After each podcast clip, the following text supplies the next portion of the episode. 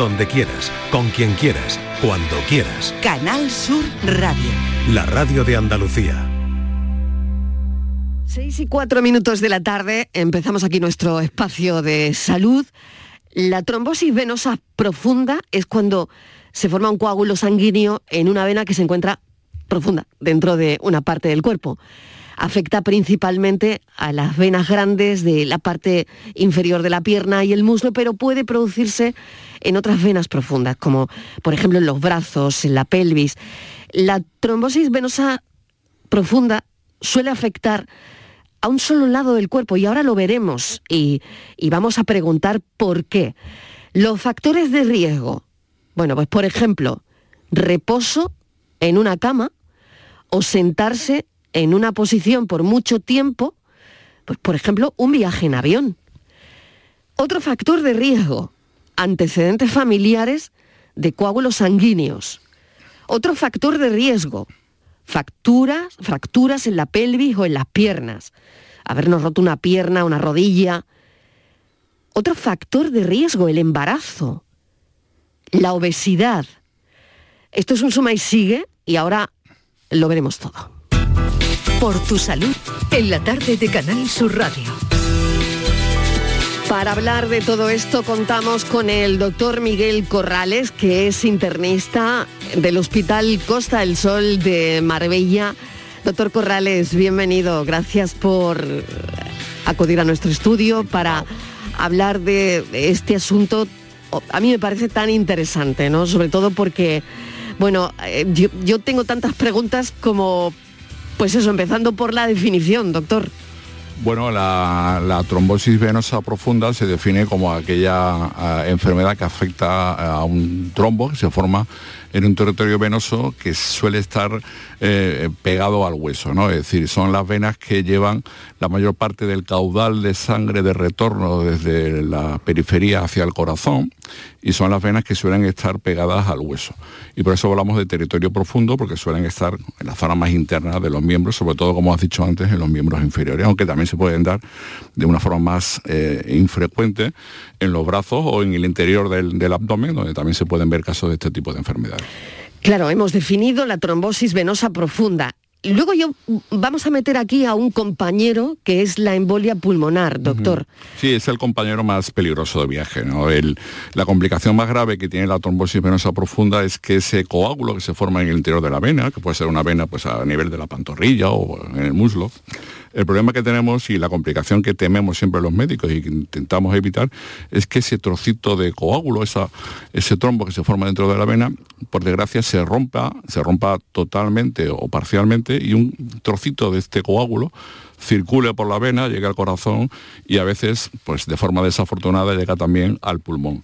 Y eso genera una situación que hablamos como embolia de pulmón o tromboembolismo pulmonar, que por desgracia es una situación grave y que en, algunas ocasiones puede comprometer la vida del paciente. Y doctor Corrales, esto es indetectable cuando va viajando por ahí, como hasta que se para y, y crea la embolia pulmonar. Sí, no, lo que nosotros es, es, como dices tú bien, es indetectable. Lo único que hacemos los médicos que nos dedicamos a este tipo de complicaciones es un poco educar al paciente para que sepa reconocer los síntomas de esta posible embolia. Es decir, que una vez que te diagnostican la trombosis venosa profunda y te ven en hospital, te hacen el diagnóstico con una ecografía, que si quieres después hablaremos de eso, lo que le decimos a los pacientes es que sepan reconocer cuando esto se complica. Por ejemplo, eh, un dolor fuerte en el centro del pecho, parecido al de un infarto, o que de repente tenga una dificultad súbita para poder respirar, o que de repente incluso eh, me mareo o llegue a perder el conocimiento. Estas tres situaciones en el contexto de haber sido diagnosticado de una trombosis venosa pueden alertarnos de que lo que puede estar pasando es que ese trombo haya progresado y haya llegado hasta el pulmón y como te decía antes es una situación muy muy muy grave y que tiene que ser siempre manejada dentro de un hospital. Doctor, lo viví con un familiar y este familiar que mm, lo tuvo mm, semanas previas mm, había tenido infiltraciones de rodilla y no sé si esto de alguna forma tuvo es- que ver sí, o no. es, es lo que tú has dicho antes, es decir, que lo, eh, la mayoría, afortunadamente, la mayoría de las veces se producen en un contexto eh, eh, específico. Por ejemplo, pues el reposo que eh, acompaña a estar mal de la rodilla, me tengo que poner una infiltración porque me duele, entonces estoy más tiempo en reposo y este reposo puede ser un factor. O sea, no es la infiltración. No, no, es, es, el, es, el, reposo y la inmovilidad. Ten en cuenta que las, la circulación venosa, al contrario de la circulación arterial, es decir, que la sangre a través de las venas no sube porque la pared de la vena se contraiga, que es lo que ocurre con las arterias. Las venas, para que la sangre circule por ellas, necesitamos estar en movimiento, porque es esa contracción muscular, ese apoyo de la contracción muscular con la vena y con el hueso lo que permite a través de un sistema valvular que la sangre suba. Si hago más reposo de la cuenta o hago un reposo inusual, eso puede eh, provocar un fenómeno de lentecimiento de esa circulación venosa y en algunas circunstancias o pacientes predispuestos puede generar el trombo. Pues antes de pasar a los factores de riesgo, que me parece interesante, yo he enumerado algunos, vamos a recordar el teléfono, el teléfono del programa. Estos son nuestros teléfonos 95 1039 105 y 95 1039 16. 670 94 30 15 670 940 200.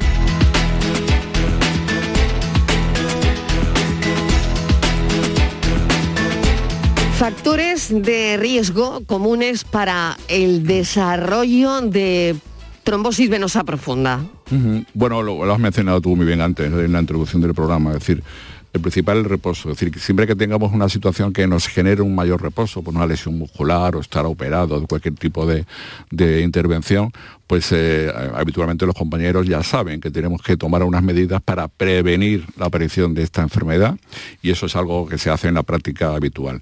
Eh, también es cierto que, por ejemplo, también hemos mencionado el tema del embarazo, ¿no? La mujer embarazada eh, por el, desarrollo y crecimiento de, su, de la gestación dentro de su interior, genera también problemas de compresión venosa al crecer el, niño o la niña, y eso puede eh, generar que haya más eh, posibilidad de tener este riesgo trombótico. Además hay otras situaciones que también por desgracia estamos viendo con más frecuencia, que es la trombosis asociada a los problemas oncológicos. Hay ciertos tumores que por el tipo de tumor y en otros casos por el tipo de tratamiento que utilizamos para el tumor también generan mayor riesgo de, desarrollar esta enfermedad tromboembólica. Y básicamente esos son los escenarios. También existen algunos pacientes, una proporción menor, que tienen una causa genética heredada que condiciona esta eh, posibilidad mayor de tener eh, esta trombosis en unas situaciones que no son tan típicas como la que hablábamos antes, pues del reposo, de estar operado recientemente, de estar embarazada o los viajes largos, pues eh, un viaje en coche de ocho horas o un vuelo transoceánico, en el que eh, en estos sillones que tenemos ahora para volar tan, estrechos y que no te dejan moverte ni siquiera, pues favorecen estos fenómenos de trombosis. ¿Y qué hacemos, doctor? Porque hay, hay algo que podamos hacer, es decir, no sé si cuando uno está en un avión eh, pasear, si te lo permite pues bueno, no sé, algún momento de...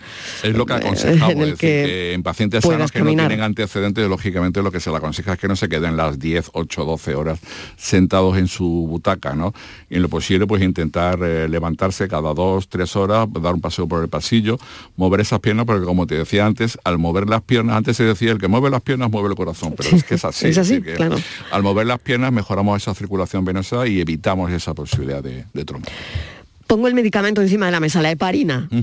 Eh, ¿Para qué sirve, doctor? Bueno, la heparina es el tratamiento básico inicial, es decir, es un fármaco que, como sabéis o sabes, eh, hay que inyectar, es una inyección que se pone de forma subcutánea, habitualmente en la zona abdominal, y que este fármaco lo que hace es que eh, disminuye la capacidad de coagulación de la sangre con lo cual lo que intentamos es eh, intentar eh, que el trombo no progrese, como te decía antes, para evitar que desde donde se ha formado no eh, se rompa y llegue al pulmón, y, también intentamos disolver el trombo para que esa circulación se recupere. Los tratamientos iniciales se hacen con heparina y posteriormente solemos cambiar un tratamiento porque imagínate pues, estar meses pinchándote a diario la heparina, es un, eh, un, fármaco que es molesto y que puede provocar complicaciones. Sí, a la gente le da cierto reparo, doctor. Bueno, cosas a la gente no le gusta. Mm, sinceramente, claro. Eh, eh, y la heparina además... Además lo tienes que hacer tú, ¿no? Habitualmente, lo Habitualmente en la barriga, ¿no? Se le instruye para que lo haga el paciente personalmente y no tenga que ir a un centro de salud para, para hacerlo, igual que ocurre mm. con las insulinas, etcétera, ¿no? Pero eh, una vez que eh, tratamos inicialmente con heparina, después tenemos que decidir y pasar a fármacos orales, porque el tratamiento es un tratamiento largo, mínimo tres meses, a veces seis, a veces nueve, doce, incluso en una proporción cada vez más alta, eh, eh, proponemos un tratamiento extendido en el que eh, de forma casi indefinida se aconseja mantener un tratamiento oral, es decir, con pastillas, para que disminuya esta proporción de la coagulación dentro de la sangre y evitar que se formen nuevos trombos. ¿Cómo se diagnostica? Llegamos al, diagnóstico porque antes hablaba de los instrumentos que se utilizan para diagnosticar para llegar a, un diagnóstico certero, porque no sé si al principio, como usted ha dicho, se puede confundir, o el paciente lo puede confundir con un infarto fácilmente la embolia de pulmón, el diagnóstico diferencial que tiene, ese dolor torácico y esa dificultad respiratoria, lógicamente es con, entre otras cosas, con un infarto de, corazón. En el diagnóstico del trombo periférico, es decir, el trombo que afecta a las venas, eh, como las más frecuentes son las venas de las piernas, es algo más sencillo, ¿no? Es decir, el paciente acude al hospital porque tiene la pierna hinchada. La pierna me duele, la tengo hinchada, caliente, roja, cuando camino me duele y si estoy tiempo de pie o camino un poco más, ese dolor y esa hinchazón es mayor. Con esos síntomas acude al hospital, se hace alguna determinación analítica y la prueba mm, eh, que nos orienta al diagnóstico y que nos da el resultado es la ecografía. La ecografía, que es una técnica que cada vez se utiliza más de forma generalizada, no solamente por los radiólogos, sino también por los médicos de urgencia y por nosotros en la consulta, localiza fácilmente la zona donde está el trombo y confirmamos que hay unos datos que nos orientan a que esa vena sea trombosa. Con el diagnóstico, con la analítica, con la exploración del paciente y con la ecografía, tenemos fácilmente eh, la posibilidad de hacer el diagnóstico. ¿Cómo se trata? Ya hemos diagnosticado, ya tenemos al paciente con ese diagnóstico y ahora qué? Vale, pues eh, eso también está muy sistematizado. Como te decía antes, lo normal es que se le eh, administre al paciente durante unos días, que pueden ser semanas, inicialmente heparina para intentar que ese trombo no progrese e incluso intentar disolverlo para que la circulación se recupere. El problema viene después, y si me permites, voy a lanzar aquí una lanza a alguien, a ver si alguien me escucha, porque los que nos dedicamos diariamente a, pacientes con trombosis es un problema que tenemos diariamente. Una vez que decidimos cambiar el tratamiento de la parina a pastillas, ya te decía antes que el tratamiento debe ser como mínimo tres meses y en muchas ocasiones muy largo. La Seguridad Social solamente eh, dispone de un fármaco eh, que es el famoso Sintrón, que muchos de los oyentes lo conocerán, que es un fármaco, bueno, útil, eh, pero que tiene muchos problemas y un fármaco muy, muy clásico. Y el principal problema que tiene es que incomoda mucho al paciente en el sentido de que tiene que ir con mucha frecuencia al centro de salud o al hospital para ajustar la dosis, porque la dosis es muy variable, cada día la dosis es distinta y necesitamos además tomarlo eh, en una hora determinada, con el estómago vacío y hay que tener mucho cuidado si toma otros fármacos porque pueden interactuar y al final la absorción y el nivel que se alcanza del síndrome en sangre es muy variable. Tenemos la suerte de que hay otros fármacos que pueden eh, ser utilizados para este tratamiento, que se utilizan de hecho en medicina aprobados y financiados por la Seguridad Social para otras indicaciones, como la prevención de trombosis cerebrales en algunas arritmias cardíacas, pero desafortunadamente en la seguridad social no eh, facilita el reembolso de estos fármacos a los pacientes de la seguridad social. Y son unos fármacos que, como te decía antes, están eh, eh, masivamente aprobados por la comunidad científica, que son tan útiles o más que el Sintrón, son mucho más seguros que el Sintrón, pero por desgracia, cuando mm, me planteo a diario 5, 6, 10 veces al día esta situación, le tengo que decir que esta eh, opción terapéutica la tiene que pagar el paciente y es una, una, decisión que no todo el mundo se lo puede permitir porque estamos hablando de alrededor de 90 euros al mes. ¿Cómo puede pasar esto? Pues eso me pregunto yo desde hace muchos años y estoy harto de cada vez que tengo la oportunidad de que alguien me escuche lanzarlo al aire para el que tenga la capacidad de decidirlo. Es decir, hay un medicamento mucho mejor que el Sintrón y, lo tiene que pagar el paciente. Efectivamente, pues imagínate a mí la cara que se me queda cuando tengo que decir a una familia que vive con 900 euros que que bueno, pues que se gaste 90 euros para esto, o que la otra opción es pasarse cada dos semanas mm, una hora en la puerta del hospital para que le ajusten la dosis del centro. En fin, son cosas que pasan y yo espero que se solucionen pronto. Pues dicho queda, doctor, y ahí, de decirlo además, ¿eh? y ahí está la denuncia, pues eh, vamos, usted tiene el micro delante y desde luego hay que, si hay que decirlo, dicho queda. Bueno, hemos hablado del tratamiento y del escollo también en los tratamientos y eh, cómo se diagnostican, o sea, las pruebas comunes que, usted nos ha dicho, ahí están, ¿no? La ecografía, tal las complicaciones, que es donde quería llegar. ¿Cuáles son las posibles complicaciones de una trombosis venosa profunda, de la embolia pulmonar? ¿Cuáles son? La principal complicación que tiene una trombosis eh, eh, inicialmente simple es que el trombo no acabe por disolverse. Es decir, que aunque tengamos el tratamiento hecho correctamente con la heparina y después con el fármaco por vía oral, en pastillas, y se tome el tratamiento bien y se haga el tratamiento durante los 3, 6, 9, 12 meses, a veces ocurre que el trombo no acaba de disolverse. Y esto genera una complicación que se llama síndrome postrombótico, y es que el paciente pues se le queda la pierna un poco más hinchada la, la afectada que la, que la contraria y pues cada vez que está más tiempo de pie o está, permanece tiempo caminando o hace algo de ejercicio, pues la pierna se le hincha. Esta es la complicación principal que se llama síndrome postrombótico.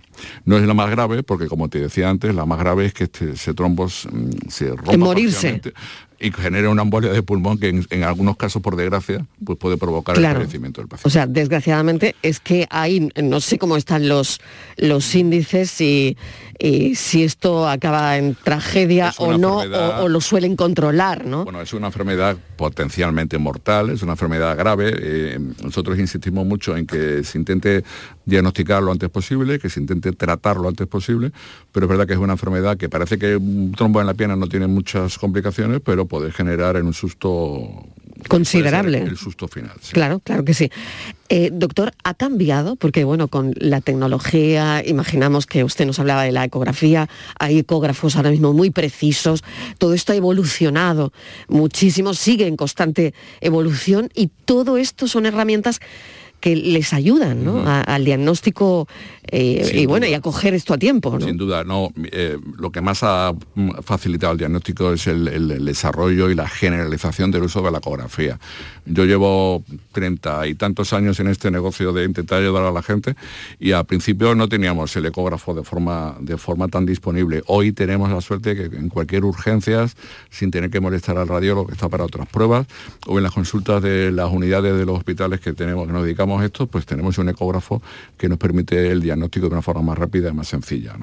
Y además, bueno, hay otras técnicas que se hacen falta, evidentemente, si tenemos la duda de que tenemos una situación de una embolia de pulmón, ya ahí el ecógrafo no, no es suficiente, tenemos que hacer dentro del hospital algunas pruebas, como un tipo especial de escáner que nos permita confirmar que esas venas que tenemos en el pulmón pues están ocupadas por un trombo.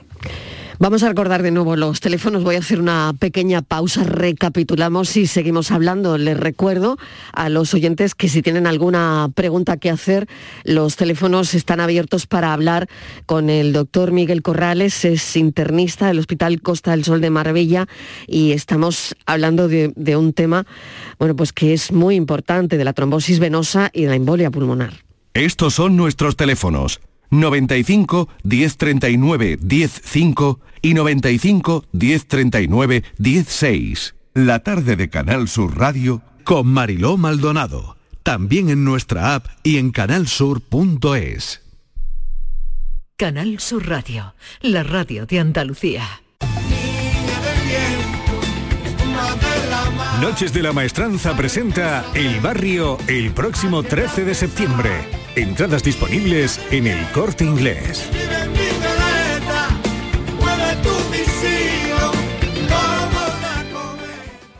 Estás a un clic de recibir tu compra en solo 24 horas. Empieza el año ahorrando en tu cesta de la compra en Supermercados Más. Hasta el 31 de enero, el brick de leche Sol de un litro sale a 0,85 euros. Haz clic en el banner y disfruta de tu compra desde casa. Supermercados Más es ahorro. En el hospital y en los centros de salud, los fisioterapeutas te aportan salud y bienestar, fisioterapia y calidad de vida unidas para beneficio de las personas. Fisioterapeutas, profesionales esenciales para tu salud. Es un mensaje del Sindicato de Enfermería SATSE Sevilla. El resumen de la actualidad del día, con toda la información y la última hora del deporte, el análisis de la economía que tanto te afecta, las entrevistas que te aclaran lo que pasa. Todo lo que necesitas saber para estar informado lo tienes en El Mirador de Andalucía, de lunes a viernes, desde las 7 de la tarde con Natalia Barnés. Contigo somos más Canal Sur Radio. Contigo somos más Andalucía. Una mañana de Medina Zahara presenta su nuevo disco El Sueño Eterno, un nuevo trabajo de estudio que supone un nuevo renacer para la histórica banda. El Sueño Eterno revive la más pura esencia de Medina Zahara. Ya disponible en todas las plataformas digitales y puntos de venta habituales. Por tu salud, en la tarde de Canal Sur Radio. 6 y 25 minutos de la tarde. Recordamos de nuevo el teléfono del programa que es este. Lo recordamos enseguida. Estos son nuestros teléfonos 95 1039 105 y 95 1039 16. Siempre abierto el teléfono también para los mensajes de audio dispuestos a escucharles. 670 94 30 15. 670-940-200 porque estamos charlando con el doctor Miguel Ángel Corrales, es internista. Estamos hablando, a mí me parece muy importante el, tema que estamos tocando hoy, trombosis venosa, embolia pulmonar. Hemos hablado de los tratamientos, del diagnóstico. Yo me gustaría hablar también de si de alguna manera esto se puede prevenir, doctor.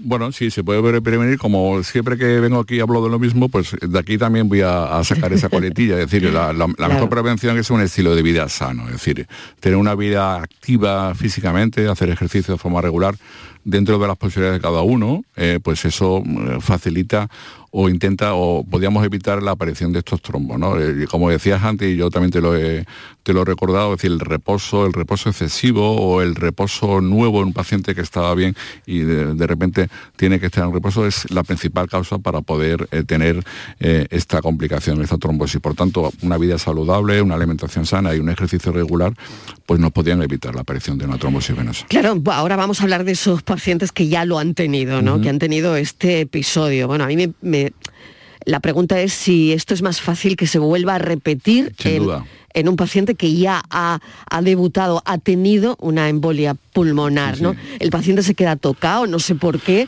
Esto se puede repetir con más facilidad. Sí, es una buena pregunta. La- el- después de haber tenido un primer episodio de trombosis, la posibilidad de tener un segundo es muy alto. Es muy alto y por eso los pacientes eh, tienen que estar advertidos. ¿no?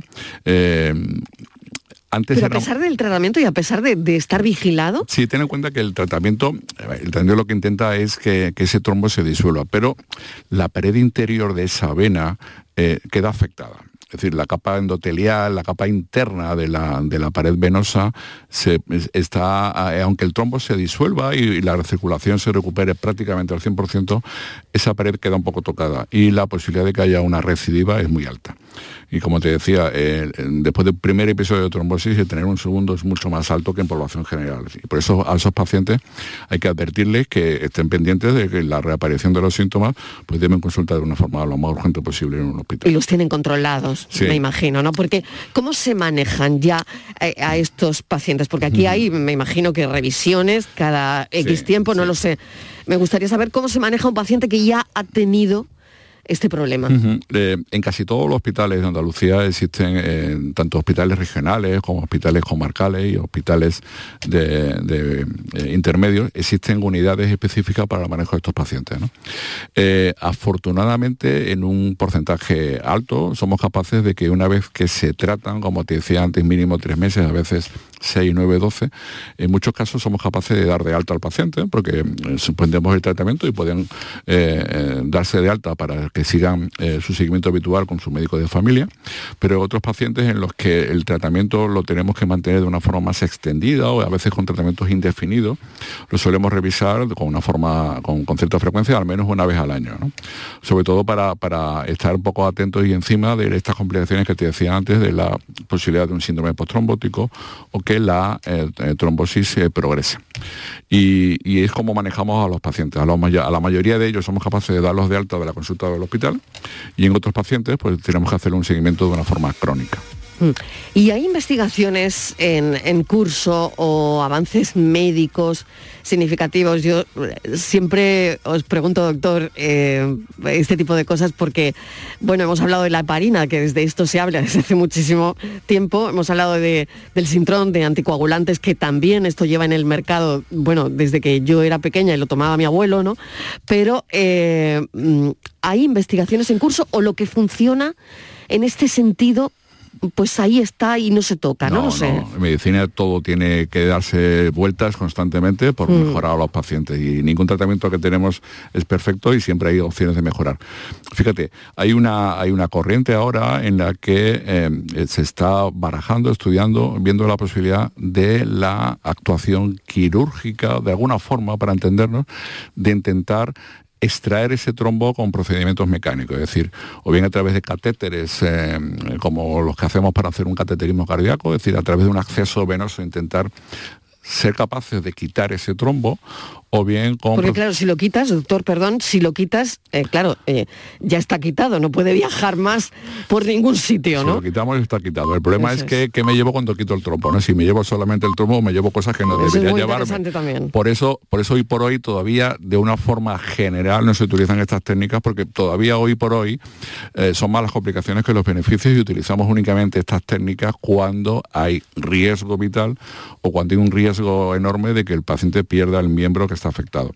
Pero por ahí van las, eh, los estudios, es decir, eh, ser un poco más agresivos en el sentido de no esperar que el fármaco disuelva con el tiempo el trombo, sino intentar que estas técnicas se depuren y que sean técnicas en las que seamos capaces con éxito de quitar el trombo y no provocar ningún efecto secundario. Y por ahí van los tiros y evidentemente en medicina, como tú sabes bien, todo está, eh, todo se critica y todo está, eh, todo es capaz de ser mejorado, ¿no? Claro que sí. Eh, hablábamos antes, doctor Corrales, de los factores genéticos, ¿no? Y mm, yo no sé si se realizan pruebas genéticas, es decir, sí, mi padre ha tenido eh, pues una trombosis venosa profunda, eh, lo tuvo también mi abuelo. Eh, ¿Se realizan pruebas genéticas para evaluar ese riesgo, en, no sé, y- y en situaciones específicas? ¿no? Sí, eso también es una buena pregunta. Es decir, eh, eh, hay, hay pacientes que desarrollan una trombosis y en el que, por mucho que investigamos, pues no hay ninguno de los escenarios que hablábamos antes. Es decir, no han hecho ningún viaje largo, no han estado en reposo, hacen una vida normal, no ha cambiado su estilo de vida y de repente hace una trombosis y hace una trombosis además de las graves, muy extensas, afecta a todo el miembro. En estos casos en los que eh, no hay ninguna causa eh, que nos oriente a la posibilidad de que sea el origen del trombo, tenemos la capacidad de hacer estudios genéticos que nos puedan determinar si eh, de forma eh, heredada eh, tenemos alguna predisposición genética para desarrollar estos fenómenos trombóticos. Hay muchas mutaciones en nuestro organismo que pueden generar estos fenómenos trombóticos y hay algunas enfermedades autoinmunes, pues el lupus, el síndrome tifosfolípido, en fin, una serie de enfermedades que también pueden condicionar la aparición de trombos. Entonces, eh, cuando eh, la enfermedad no tenemos claro cuál ha sido el origen, de forma rutinaria solemos hacer este, este tipo de estudios genéticos para saber si el paciente en el futuro, si lo tuviera, pues se puede volver a desarrollarlo y en ese caso pues tomarán las medidas para prevenirlo dejarlo anticoagulado o tomar alguna serie de medidas en caso de viajes largos, etcétera, para intentar evitar que tenga un- una trombosis de nuevo. Qué interesante. ¿Y es posible tener una trombosis venosa profunda y no tener síntomas? A mí no me duele nada, yo no tengo nada. eh, ¿Puedes A ver. encontrarte un paciente asintomático? Lo- los médicos siempre decimos que en medicina todo es posible, ¿no? No es habitual, pero posible es, lógicamente. Y como te decía antes, la- el, síntoma eh, más frecuente y que casi todos los pacientes lo cumplen es que la pierna se le hincha y le duele, ¿no? Entonces es un, síntoma fácilmente reconocible por el paciente. Pero es verdad que hay, veces que, que haciendo de rutina eh, una ecografía, que a veces hacemos una ecografía, pues te das cuenta que hay un trombo y que el paciente no se ha dado cuenta, ¿no? Es decir, que no es frecuente, pero es posible. Curioso también esto, doctor. Eh, yo creía que me iba a decir no. no es posible. En medicina la, Siempre- palabra no casi nunca la utilizamos. ¿sabes? Totalmente, yo creía que me iba a decir, no, pues siempre da, siempre da síntomas. Bueno, eh, ¿qué papel juega la rehabilitación eh, después de una trombosis venosa profunda, la rehabilitación, el ejercicio? Claro, ¿cómo recuperan al paciente? Bueno, buena pregunta también, porque ese es, es otro caballo de batalla que tenemos los que nos dedicamos a esta, a esta enfermedad. Eh, fíjate, el, el- reposo, ¿no? Cuando uno tiene una trombosis y, la causa ha sido el, reposo y me, ha, y me ha generado un trombo, y la pierna se me hincha cuando camino estoy de pie, es mm, difícil un poco a veces entender lo que voy a decir ahora. Nosotros el, el reposo lo hacemos o lo recomendamos de forma inicial, pero de una muy pocos días, es decir, que alre- alrededor de cuatro o cinco días, una semana, es el poco el reposo para que el tratamiento que ponemos empiece a actuar. Pero en cuanto el paciente lleve cuatro o cinco días, una semana de tratamiento, inicialmente con heparina, recomendamos que reanude su actividad física progresivamente, evidentemente, para que esa circulación venosa se recupere lo antes posible. Es decir, no es una enfermedad que obliga al paciente a estar en cama tres meses o ingresado. Ya, de hecho, los eh, pacientes que se diagnostican en urgencias de trombosis venosa eh, en los miembros inferiores, en el, casi iba a decir 99, 95, 90% de los casos no hace falta ni siquiera ingresarlos, pueden hacer su vida normal en casa con el tratamiento y se les recomienda que reanuden su actividad física de una forma progresiva, pero lo antes posible, porque se ha demostrado que la vuelta a la, a la vida normal, a caminar y a hacer una actividad física habitual, eh, no es malo, sino que al contrario puede mejorar la evolución de la, de la enfermedad. Claro, es que doctor Corrales, fíjese, ¿no? De repente una persona que ha tenido una trombosis venosa profunda y a lo mejor es, pues eso, le lo que usted decía de la rodilla, pero es por no moverse y, y me imagino que estos pacientes entran en una contradicción, es decir, hoy me tengo que mover, tengo que perder peso, tengo que... y de repente quiero hacer todo esto, ¿no? Claro, mm, es, es difícil. Bueno, es Eh, difícil y- Entiendo que aquí también hay, bueno, pues una base eh, psicológica, emocional, donde esto no es fácil porque no puedo hacer una cosa, pero tampoco puedo hacer la contraria, porque tengo que esperar un tiempo, en fin. Eh, Bueno, ahí creo que, que es complicado, ¿no? Sí, pero fíjate, ahí lo, lo más importante yo creo que, que- que tenemos que hacer los médicos es dar mensajes claros, ¿no? Es decir, que no pongan al paciente en duda y que no se enteren de que si me ha aconsejado que me quede quieto. o Claro, que me ¿qué hago? ¿Me muevo o me voy al gimnasio, me quedo quieto, estoy en reposo a los pacientes no? hay que Claro. mensajes claros, ¿no? Y yo creo que el mensaje, en principio, que te decía antes, es decir, que en una trombosis convencional, no complicada, de una vena como la poplitea o la femoral superficial, que son venas distales, que están alejadas del corazón, el recomendar al paciente que, evidentemente, durante unos días un poquito de reposo, pero que en cuanto ya lleven cuatro, cinco días, siete con el tratamiento con heparina, empezar a moverse, yo creo que es un consejo que de- deben cumplir y que, eh, por desgracia, no todos los médicos eh, lo damos en el mismo sentido, ¿no? Eh, incluso dentro de los hospitales, ¿no? Los servicios de urgencia, los- las consultas de, de medicina interna o neumología o los cirujanos vasculares, deberíamos utilizar un eje común para que el paciente no, no tenga esta dualidad de, de opiniones que al final lo que hacen es confundir, ¿no? Doctor, se lo voy a complicar todavía un poquito más. Vamos allá, Yo vamos sé que le puedo preguntar cualquier cosa. Vamos allá. Porque, bueno, se sabe cualquier pregunta. ¿eh? bueno, eh, pacientes que tienen una trombosis venosa profunda, pero que a su vez tienen otras patologías, otras enfermedades crónicas. Eh, Un paciente que tiene una condición médica determinada eh, por otra enfermedad y que a su vez ha tenido una trombosis venosa profunda. ¿Cómo se manejan estos pacientes? Bien, si quieres yo te lo pongo incluso más difícil, ¿vale? Venga. Imagínate que tengo un paciente con una trombosis venosa profunda que yo le tengo que poner un tratamiento para que su sangre no se coagule adecuadamente. Pues imagínate que en ese contexto el paciente lo tengo que operar de urgencia porque tiene una apendicitis o tiene una hernia. Entonces, claro, eh, le estoy poniendo un fármaco que hace que la sangre vaya menos coagulada y lo tengo que operar con el riesgo de sangrado. Pues esos escenarios son los que vemos diariamente en el hospital, por desgracia, y tenemos que tomar decisiones. Evidentemente, si hay que operarlo sí o sí porque su vida está comprometida, tenemos que suspender el tratamiento eh, eh, hipocoagulante. Y tenemos algunas eh, cosas que podemos hacer con el paciente. Y una cosa que hacemos es, eh, a ver si soy capaz de explicarlo, cuando tenemos que suspender el tratamiento hipocoagulante por estas condiciones crónicas o agudas, como una cirugía, etcétera, en algunas ocasiones colocamos una especie de filtro dentro de la vena por encima de donde está el trombo, porque como te decía antes, el principal riesgo es que este trombo suba por la circulación y llegue al corazón.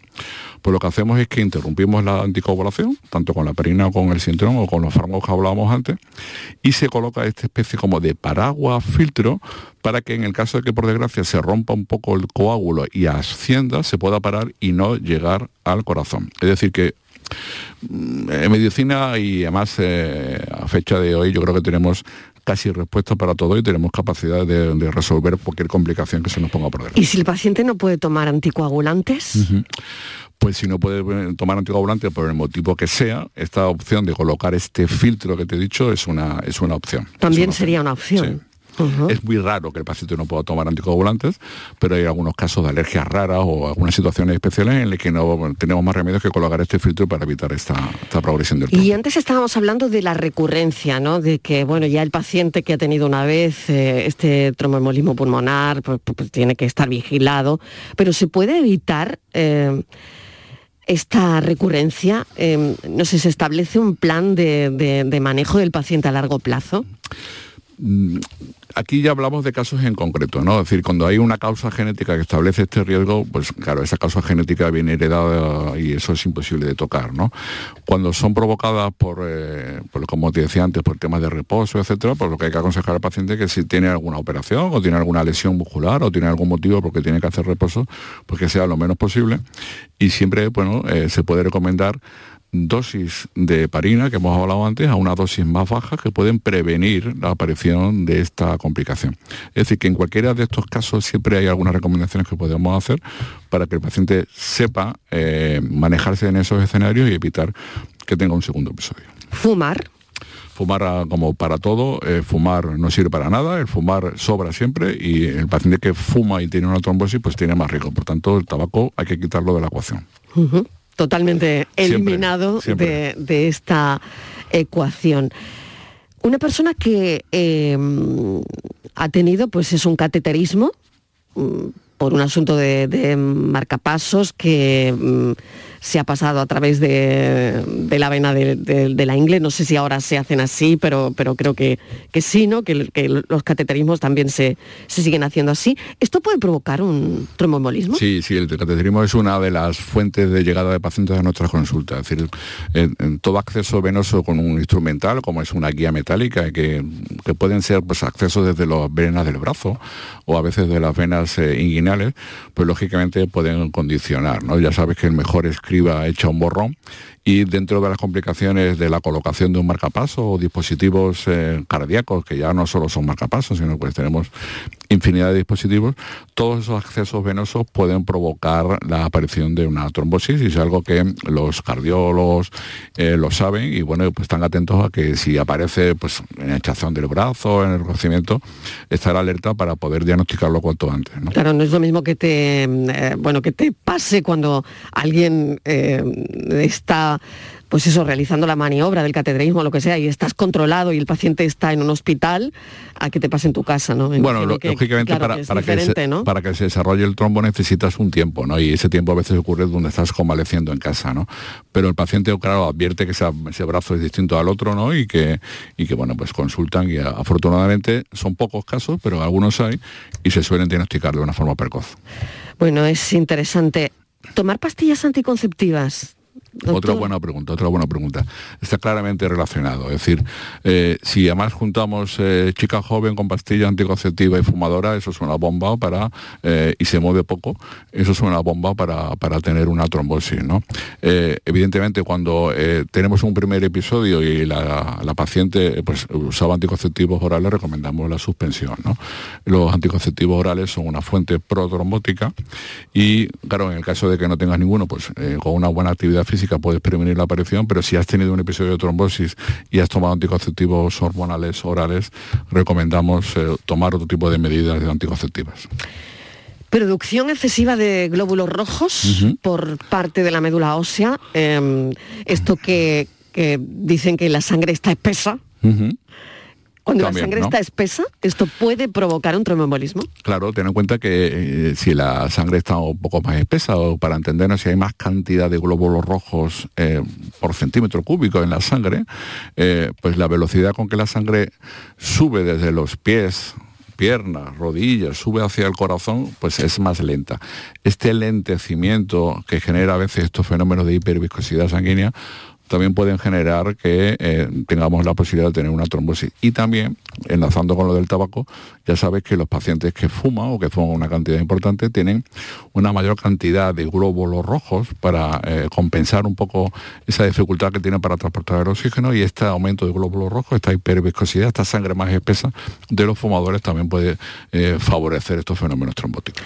Un factor de riesgo ya es ser mayor de 60 años o esto, doctor, ha cambiado, porque parece que, No, que es- bueno, que ahí está el- el- la espada de Damocles, que es la edad. No, nosotros- Vamos cumpliendo años y, y yo no sé si, ah, bueno, ahora dicen, no, si los 40 son los, Los 30, 20, no, los los 60 son los 20, 40, no sé. exactamente. Pero yo no sé si eh, biológicamente esto es así, ¿no? Porque es hay algo- un factor de riesgo de, de personas mayores de 60 años que, que ya es un factor en sí mismo. ¿no? Eso es así, ¿no? Eso es así. Pero, pero hoy en los que estamos todo el día a pie de batalla y eh, del cañón viendo pacientes constantemente, te das cuenta que, eh, hay pacientes que tienen 90 años y son más jóvenes que yo, que tengo 56, y hay pacientes que tienen 56 y parece que tienen 90, ¿no? No solamente es la edad, sino es cómo tú te afrontes la vida, ¿no? Pacientes con una actividad mental y física envidiable con 85 o 90 años, que bueno, pues eh, el envejecimiento es porque lo, tiene- lo ponen en la identidad, ¿no? Pero realmente su organismo es tan joven como, como lo fue hace 30 o 40 años. Mm, Esos clichés ya hoy en día no los usamos, es decir, que ya la etiqueta de la edad es una cosa más que tenemos en cuenta, pero eh, te llevas eh, sorpresa de, de lo bien que somos capaces de envejecer eh, algunos pacientes. ¿no? Y tenía curiosidad por saber si cuando una persona tiene eh, un tromboembolismo pulmonar, independientemente de que lo ven ahí en el, pues eso, el- eh, ecográficamente y con los exámenes que escáner, nos, sí, sí. y con el escáner y con todo eso, si su analítica cambia de alguna manera. Bueno, sí, eso también es una buena pregunta. Pasa que es un poco un aspecto más técnico, ¿no? Es decir, hay una analítica que hacemos que es si eh, eh, nos puede orientar a, la- a- a que el paciente esté desarrollando una enfermedad tromboembólica, ¿no? El famoso dímero D, que es una sustancia dentro de la coagulación que si se eleva eh, puede orientarnos a que este paciente eh, pueda tener esta enfermedad. No es una relación directa y casual, es decir, no se puede tener elevado sin tener una trombosis, pero eh, no se puede tener una trombosis sin que lo tenga elevado. Entonces nos orienta, no es imprescindible, pero sí nos sirve. Es decir, que analíticamente si hay datos en la analítica que nos pueden orientar al diagnóstico. Qué curioso, ¿no? Hasta, bueno, hasta un examen en, en la sangre, ¿no? Eh, que buscan ahí, pues ese dímero D, donde mm, puede estar la clave también, ¿no? Así es. Pues me parece interesantísimo, la verdad, eh, porque creo que es importante todo esto, doctor, sobre todo que la población sepa, ¿no? Sepa reconocer los síntomas, como dice, que al final mm, sirve, ¿no? Te, te puede salvar la vida. Sí, a mí me parece importante que, que- que insistir en, el- en los síntomas que el paciente pueda reconocer para, para, para, para hacer el diagnóstico. Es decir, después de un reposo, después de una cirugía, si una pierna se me hincha, se me pone caliente, se me pone roja, si me duele, eh, yo aconsejaría que, eh, aunque tuvieran que gastar unas horas para acudir a una urgencia, y más ahora que estamos con la gripe, pero descartar una trombosis venosa a tiempo y si la tiene, mm, tratarla a tiempo puede evitar complicaciones serias, como decíamos antes, que incluso pueden comprometer la vida, como una embolia de pulmón, incluso la aparición de complicaciones no tan graves, pero como un síndrome postrombótico que te puede dar la lata en la vida porque te impide hacer una actividad física normal. Yo creo que el reconocimiento precoz y un tratamiento precoz contribuyen a evitar estas complicaciones. Doctor Corrales, le paso una llamada, si me lo permite, de José María, de Torre del Mar. Ay, eh, acabamos, de, acabamos de perder la llamada, vamos a tratar de recuperarla porque bueno, nos queda un, un poquito de tiempo, estamos ya casi al límite, pero bueno, vamos a tratar de recuperar esa llamada. Por lo tanto, fíjese, ¿no? Hemos hablado también de la famosa flebitis, ¿no? Que al final puede, la flebitis puede derivar en todo este... Eso es una cosa que se me, ha este pasado, se me, ha pasado, a comentar, ¿no? Hablabas antes del, sistema venoso profundo y del sistema venoso superficial, ¿no? Las famosas venas safenas, que a la gente le sonará, son venas que eh, suelen estar en la parte más superficial de la, de la pierna y que eh, si se inflaman o se trombosan no suelen dar complicaciones tan graves porque la capacidad para que ese trombo pase del sistema superficial al profundo y de ahí al corazón y al pulmón es mucho menor. El tratamiento de estas flebitis o trombosis superficiales es mucho menos intenso. O sea que una flebitis, para entendernos, no puede provocar, porque yo he sacado a colación la flebitis porque, eh, bueno, no sé si esto al final puede provocar una eh, un tromboembolismo. La flebitis no. La flebitis no es tan grave, por eso, porque la distancia que tiene que recorrer el trombo hasta llegar al sistema venoso profundo es mayor y es más, es menos, es menos eh, peligrosa. A veces, por desgracia, la flebitis progresa, se meten en el sistema profundo y se, comportan como una eh, trombosis al uso. Pero habitualmente las flebitis, es decir, estas varices que tenemos por fuera de la pierna, que están dilatadas, que a veces incluso las palpo y están duras porque se han trombosado, no suelen complicarse más allá de la molestia local, del enrojecimiento, del picor, pero no comprometen al miembro ni comprometen la vida del paciente. O sea que hay una diferencia abismal ¿no? entre, entre flebitis y todo lo que hemos hablado. en el diagnóstico y en el manejo. Eh, exactamente, que es al final eh, bueno, mucho más interno, ¿no? Eh, todo lo que ocurre que, que una simple flebitis. Doctor Miguel Ángel Corrales, muchísimas gracias porque le he hecho mil preguntas además y bueno. No sé si las he acertado todas, pero lo he intentado. yo creo que todas y además de una manera muy didáctica se lo agradecemos. Pues nada, muchas gracias, es un placer y, para cuando quieras eh, aquí estaré. Muy bien, pues muchísimas gracias, le esperamos otro día, sobre todo por la manera que tiene Miguel Ángel Corrales de, comunicar y de hacer didáctico algo que es complicado, ¿no? Como hoy hablábamos del tromboembolismo, ¿no?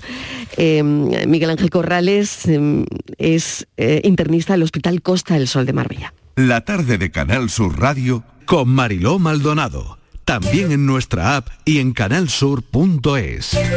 Rebajas en Rapimueble, simplemente más bajas. Dormitorio 139 euros. Apilable de salón, ahora 159 euros. Más ahorro, más ofertas, más barato. Solo en Rapimueble, líder en rebajas y paga en 12 meses sin intereses. Más de 230 tiendas en toda España y en rapimueble.com. La noche está llena de sorpresas, de gente brillante, de momentos inigualables, de espacios y ambientes fantásticos. Hola a todo el mundo, ¿qué tal? La noche de Canal Sur Radio con Rafa Cremades. De lunes a jueves, pasada la medianoche. Noche de risas y miedo, noche de viajes y aventuras sin movernos del club porque somos tus amigos y puedes contar con nosotros. Contigo somos más Canal Sur Radio. Contigo somos más Andalucía.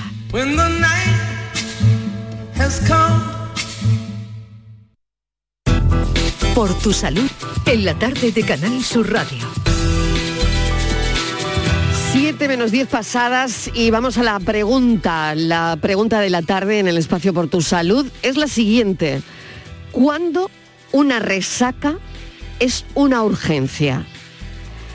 Claro, porque si la resaca va acompañada de síntomas como mareos muy fuertes, sequedad extrema en la boca, orina oscura, em, pues podría estar indicando una situación de emergencia. Así que vamos a preguntar cuándo una resaca es una urgencia al doctor Fernando Caballero Jiménez, técnico de emergencias sanitarias y técnico en cuidados auxiliares de enfermería. Además es instructor de cursos de primeros auxilios y por eso nos viene muy bien que hoy responda nuestra pregunta. Fernando, bienvenido. Gracias por acompañarnos.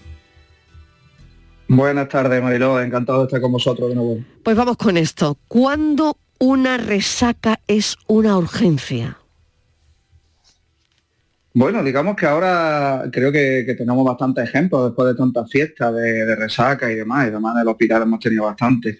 Eh, la resaca es realmente una urgencia cuando eh, se sale de lo habitual. Es decir, nosotros eh, consideramos que un dolor de cabeza, un vómito, una orina fuerte, una orina de color extraño, si no provoca dolor, si no provoca a, la hora de, orinar una sensación extraña, eso puede pasar incluso con unas sensaciones normales. ¿Cuándo podemos salirnos de la normalidad? Pues cuando hay una pérdida de conciencia bastante sostenible, no la típica laguna cuando, cuando esa resaca ha sido demasiado fuerte, ¿no? Que siempre hay unas pequeñas mm. lagunas. No, cuando hay una pérdida de conciencia, cuando dura mucho esa pérdida de conciencia, cuando el vómito nos remite, eh, digamos con las 10 primeras horas, son las más habituales. Eh, normalmente eh, suele, suele tener un tratamiento bastante sencillo y, y es muy reversible. Es verdad que la, gente cuando no está acostumbrada o cuando, digamos, mezcla productos, sea alcohólicos con alguna de algunas otras cosas, de la droga, algún tipo de, de eh, digamos otras sensaciones, ¿no? Eh, pues nos complican a nosotros el diagnóstico, nos complican las maneras de estar y sobre todo se asustan mucho. Entonces, cuando hay una persona que mezcla no está acostumbrado y tiene un sueño muy, muy profundo, eh, eso no, es una urgencia, eso sí. Cuando ese sueño profundo se transforma en coma etílico o, eh, estamos hablando ya de una persona que pierde la total sensibilidad a cualquier estímulo, entonces sí, eso sí es una urgencia. Claro, yo quería preguntarte también, Fernando, eh, bueno, varios aspectos, ¿no? Eh, uno de ellos lo acabas de mencionar, el, dolor de cabeza, pero claro, eh, un dolor de cabeza que cuando una persona tiene una resaca, un dolor de cabeza se puede distinguir, pero hay un dolor de cabeza de esa resaca que es que tiene síntomas comunes de resaca, pero es un dolor inusualmente intenso que va a un área específica. Y esto sí que puede ser motivo de consulta y preocupación, ¿no? Bueno, los dolores de cabeza, como bien dice, son, son muy frecuentes y además eh, las primeras horas de la resaca, llamamos de resaca también a, a ese periodo de, que va desde desde la última copa que estamos hasta que te sientas mal, porque hay un periodo de, eh, donde estás anestesiado, digamos, y en ese limbo que no que gusta estar. Eh, evidentemente, eso, ese dolor de cabeza eh, es una urgencia cuando perdura en el tiempo y no se alivia con los analgésicos, analgésicos habituales. Estamos hablando de un paracetamol, estamos hablando de un ibuprofeno, que siempre la gente confunde un poco ibuprofeno siempre para antiinflamación. Eh, dolor, si exclusivamente dolor, paracetamol no lo no, no quiero decir marcas comerciales, pero vaya, es, los eh, productos habituales para, digamos, la, la cefalea, las cargas de, de dolor en, cabeza. ¿Cuándo deberíamos surgir o, ir a, a, urgencias? Pues simplemente cuando llevemos varias horas, estamos hablando de cuatro o cinco horas, eh, cuando no ha cesado de, doler, ni tan siquiera un poco, eh, digamos que el, dolor se mide por una escala y si no ha cesado un poco en ese dolor donde eh, el analgésico ha tenido que actuar, pues entonces vamos a vigilarlo si a, lo largo de una mañana, a lo largo de una tarde, son 10-12 horas, son las resacas habituales, que puede durar 24 mm, horas, pero el dolor que se puede situar eh, como peligroso, podríamos decir un poco en la eh, el zona, digamos, cerca del cuello, donde donde las cefaleas suelen ser más fuertes, las habituales son en la parte frontal, y esto podrían indicarnos de alguna subida de tensión añadida al exceso de, alcohol. Eh, dime, dime. Qué importante, ¿no? Qué importante eso, ¿no? La subida de tensión relacionada con esto, ¿no? Eh, claro, eh, puede, el, el, cuerpo humano es sabio y cuando necesitamos un, un equilibrio, el cuerpo lo intenta. intenta mm, equilibrar, que si por culpa del alcohol, pues se nos sube o se nos baja, que depende mucho de los cuerpos, de, las personas, del peso. Del peso de cada persona, porque no es lo mismo una persona que, que tome alcohol, que pese unos 50, 60 kilos, a una persona que, que sea bastante más, claro, más grande, claro, más obesa, evidentemente. Claro. Eh, Y Fernando, la, la, eh, no quería, es que me queda nada, pero quería preguntarte también por el, el ritmo cardíaco, ¿no? Eh, la resaca, el ritmo cardíaco, las palpitaciones intensas, ¿no?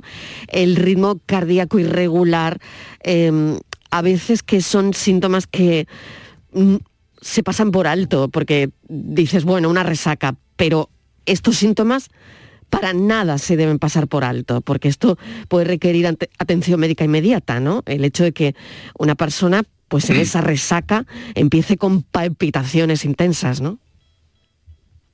Eh, de hecho, suele, suele ser, son los, los pacientes que llegan a nuestro hospital con, con, problemas de, exceso de alcohol y demás, la taquicardia es uno de los, elementos bastante más comunes. Eh, estamos hablando de que en reposo una persona está entre 80 y 90 eh, pulsaciones. eh, cuando estamos un poquito más alterados haciendo algún tipo de ejercicio, pues ya se eleva 120, 130, eh, 150, depende de si eres deportista. Lo normal es en reposo a 140 es una taquicardia importante. ¿Vale? Entonces eh, te vamos a tener en cuenta, vamos a vigilarlo, vamos a mirar si, si con esa eh, analgesia, porque cuando normalmente se, se toma ese tipo de analgésico también nos viene bien para, para el tema de la tensión. Hay que vigilarlo mucho, porque la tensión es eh, uno de los tres factores que provoca el infarto.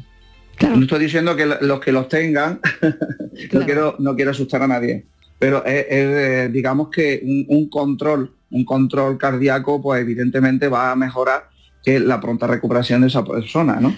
Eh, mm, tensión, colesterol y, diabetes son los tres elementos que tenemos que siempre hay que controlar. Claro que sí. Sea una persona sana, sea Lo dejamos aquí, Fernando Eh, Caballero. Muchísimas gracias por habernos contestado nuestra pregunta de hoy y ya saben cuándo una resaca es una urgencia. Gracias por estar ahí. Mañana volvemos a las 4 en punto de la tarde. Adiós.